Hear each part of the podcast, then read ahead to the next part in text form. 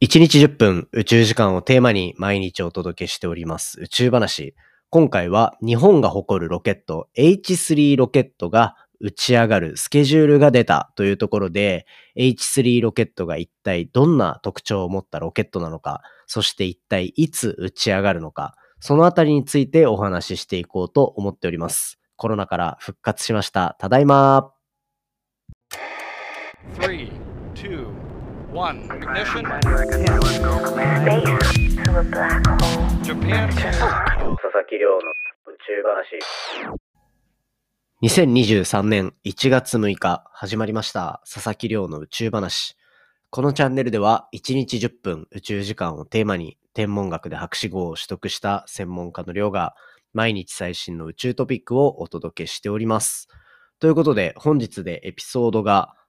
819話目を迎えるというところになっておりまして、改めまして明けましておめでとうございますというところと、2023年微妙なスタートというところになってしまいました。まあコロナから復活して第1弾というところで、もしかしたら声の調子、まだ本調子に聞こえないかもしれませんが、まあゆっくり聞いていってください。お願いします。ということで、今回紹介するのは、2月の12日、2023年2月の12日に打ち上げが決定した日本の新たなロケット H3 ロケットに関するお話をしていきたいと思います。で、今回はこの H3 ロケットに関するお話にプラスして、そこに搭載されているミッションに関するお話もちょっと挟んでいきたいなというところが本題になっているわけなんですね。で、まず今回紹介する H3 ロケットについて、こちらですね、まあ日本が、まあ特に JAXA が中心となって打ち上げるロケットっていうところで言うと、二つの柱のうちの一つですね。一つが今回紹介する H2 ロケットからの後継機になってる H3 ロケット。ここら辺は多分聞いたことある方多いんじゃないですかね。で、ポッドキャストでもタイアップさせていただいて、と10月に、10月 ?11 月だったっけな？打ち上げがあったイプシロンロケット。この2つが、まあ JAXA 主導で、まあ歴史のある日本のロケット打ち上げの、えっ、と、機構の2つという風になってるわけなんですよ。で、そこが、まあ今回、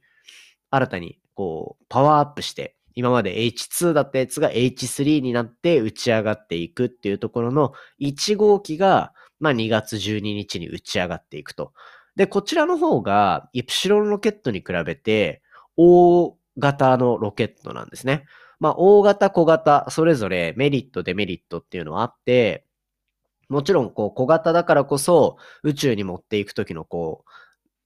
費用的な面な部分だったりとか、あとはまあコンパクトにこうコンスタントに打ち上げていけるみたいなところも一個特徴としては上がっていて、その一方でやっぱり大型のミッションとかを進めていく上では、こうペイロードと呼ばれる、そのロケットって打ち上げることがゴールではなくて、そこに何か荷物を乗せて、その荷物を乗せた上で宇宙まで持っていくっていうところが、まあこの運搬していくっていうところの能力として重要なわけですよね。そうすると、まあ貨物質が大きいものと小さいもの。大型トラックと軽トラみたいな。その、まあ、軽トラって言うとイプシロンロケットにちょっと失礼かもしれないですけど、まあでも、そういった、まあ、こう違いがあるというところで、今回の H2、H3 ロケットは、大きさで言うところは、まあ、63メートルぐらいあるらしいですよね。これちなみにイプシロンロケットは24メートル、24.4メートルとかなので、もう全然これ半分以下だったんですよ。イプシロンロケットって。なので、まあそれぐらいのこう大きさの比率であるっていうところだったりとか、この二つがこう日本のロケット打ち上げっていうところの軸になってるっていうところは、これ今後まあ宇宙開発をしていく上でも非常に重要なポイントになっていて、イプシロンロケットのこうメインで使われているエンジンの部分っていうのが実はこれ H3 ロケットにも使われていると。で、ここで技術の共有をすることによって、まあ費用をぐっと下げられるみたいなところのポイントもあって、どこに使われてるかっていうと、ロケットってなんか単純な一本で成り立ってるようなものがあるじゃないですか。それに加えて、なんか大型のロケットって、その大きい、こう筒の周りに足元になんか2つとか3つとか、なんかちっちゃいロケットみたいなのついてんのイメージできませんか？なんか小型の、なんか酸素ボンベ足元に乗せてんのかな？みたいな。わかりますかね？あそこが、あれ実は、まああれもロケットのそのエンジンの一部なんですけど、あそこが今回イプシロンロケットに使われてるエンジンが、こう、周りを囲んでいると。で、イプシロンロケットの時も話したんですけど、ロケットについて考えたときに、いろんな、こう、議論のポイントがある中で、一つ重要なのって、こう、燃料。燃料が固形なのか、それとも液体なのかっていうところが結構重要だよねっていうのをイプシロンロケットの時に話したんですね。ぜひあの過去の回も聞いていただければと思うんですけど、簡単に言うと、固体の燃料を使ってるものっていうのは、こう、手持ちのロケット花火みたいな形で、一回火をつけたら、もう燃え尽きるまでバーッと燃え続けると。一方で、液体の燃料を使っているロケットっていうのは、微調整が効くんですね。液体の燃料を使っている乗り物といえば、まあやっぱり一番身近なのって車とかじゃないですか。車も、こうエンジンを踏んだらその分進むし、止まろうと思えば止まれるよね、みたいな。っていうのがある中で、こう、推進力を得るタイミングを自分で決めれるだったりとか制御できるっていうところが液体のメリットだったりするんですよね。まあそうい、まあそこにもちろんメリット、デメリットもあるんですけど、そういう差がある中で、まあ H2 ロ、H3 ロケットっていうのは、基本的には全体は液体の燃料で作られている。で、それにプラスして、まあ、イプシロンロケットの時ポイントなのは、イプシロンロケットすべて固体燃料ですよっていう話をさせていただいたと思うんですけど、この共通で使ってるエンジンの部分、大きい筒の足元にあるちっちゃいエンジンっていうところには、実はここ固体燃料が使われてるっていうところで共通の技術が使われている。まあそういう状況になってるんですね。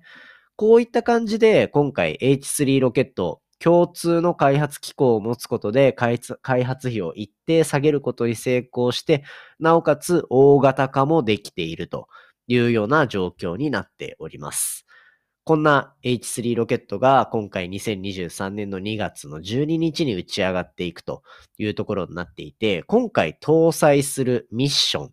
なんですけど、こちら、第一と呼ばれるミッションの後継プロジェクトであるアロス3と呼ばれるものが打ち上がります。まあ、こちらは、こう、まあ、宇宙空間から地球を観測するっていうところを主要な目的として置いているミッションになっていて、これによって、まあ今後、えっ、ー、と、地上のデータだったりとか、災害に対するなんかデータっていうのを、衛星データっていうのをどんどんこう蓄積していくことができるみたいなところが期待されてるんですが、ここを詳しく話していると、まあ、案の定時間をオーバーしていってしまいそうなので、こちらの搭載されるアロス3と呼ばれるミッション、こ第1って呼ばれる衛星の後継プロジェクトですね。そして、打ち上げのスケジュールですね。これ今まであんま話してなかったんですけど、H3 ロケットが打ち上がって、この乗せた衛星をいつリリースするのかとか、1個目のエンジン外れて、2個目って一体いつ点火されるのかとか、どんぐらいのスピードなのかとか、そのあたりをちょっとお話ししていこうかなと思っておりますので、明日もぜひ楽しみにしておいてください。まあね、ちょっと2022年後半、JAXA の宇宙への取り組み、イプシロンロケット、ちょっと失敗に終わってしまい、その後ね、あの、JAXA が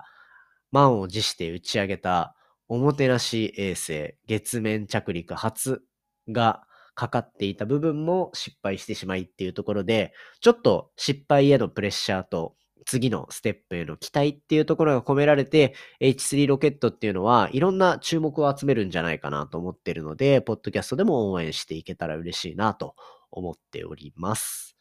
そんな感じで今回の本題は以上にしていきたいと思います。簡単に近況を報告しておこうかなと思うと、皆さんお久しぶりですというところが まあ一番最初に来るのかなと思っていて、いや、こんなにコロナウイルスしんどいかと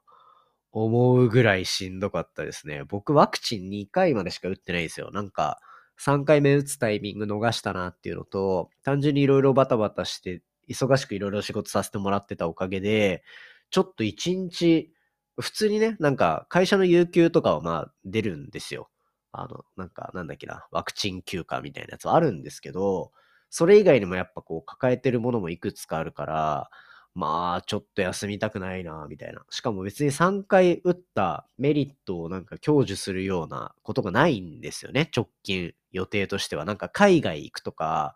旅割使うとか、その予定が全くなかったんで、まあいいやと思ってたら、まあ多分2回しか打ってないっていう弊害なのか、結構な重症、重症化ではないのか。まあ家で黙ってれば治るレベルだったんで、あれだったんですけど、結構しんどかったっすね。だからこれ多分聞いてる人の中にもコロナになった人ってめっちゃいると思ってて、僕友達だけの3人ぐらい、年末のこの三が日でコロナで病に伏してる友人いたんで、いや多分結構いるんじゃないかなと思うんですよ。なので、ね、僕がコロナで死んでこう、ポッドキャストが更新できてなかったことすら気づいてないリスナーもいるんじゃないかと思ってますが、まあ、無事復活しました。まだちょっと鼻声なのと、咳が頻繁に出るので、このあたりだけちょっと直してね、なるべく早く絶好調な状態で、ポッドキャストを撮っていきたいな、というふうに思っております。いや、これ、コロナウイルス収まってというか、あの、治ってから一番喋ってますね、今。だからちょっとこれの後怖いなと思ってるぐらいなんですけど、まあ、更新はしていけそうなので、こっからまたまた毎日更新していこうかと思っております。なんかこうね、ちょっと更新できてませんみたいなツイッターでの更新とかが多かったかなと思うんですよ。ちょっとこれはもう音声取る気力もなくて大変申し訳なかったなと思うんですが、まあ、そういった最新情報とかは Twitter で更新することが多いかなと思うので、ぜひですね、Twitter だったり、あとは Instagram の方も、あの、一応、すいません、ちょっと更新できないですっていうのは出してたので、ぜひあの最新の情報だけピックアップしようみたいなところで言うと、SNS ぜひフォローしていただけたら嬉しいなと思っております。そんな感じで、今回の近況報告は病気でしたっていうお話でした。いや、4日間、3日4日寝込むって僕今まで病気、あの、病気になってやったことなかったんで、結構個人的にはしんどかったですね。そんな感じで皆さんも体調にはお気をつけて2023年1月上旬頑張ってください。今回の話も面白いなと思ったら、お手元の Spotify アプリでフォロー、フォローボタンの下にあるレビュー、ぜひよろしくお願いいたします。番組の感想や宇宙に関する質問については、Twitter のハッシュタグ宇宙話、または Spotify の Q&A コーナーからじゃんじゃんお寄せいただけたら嬉しいです。それではまた明日お会いしましょう。さようなら。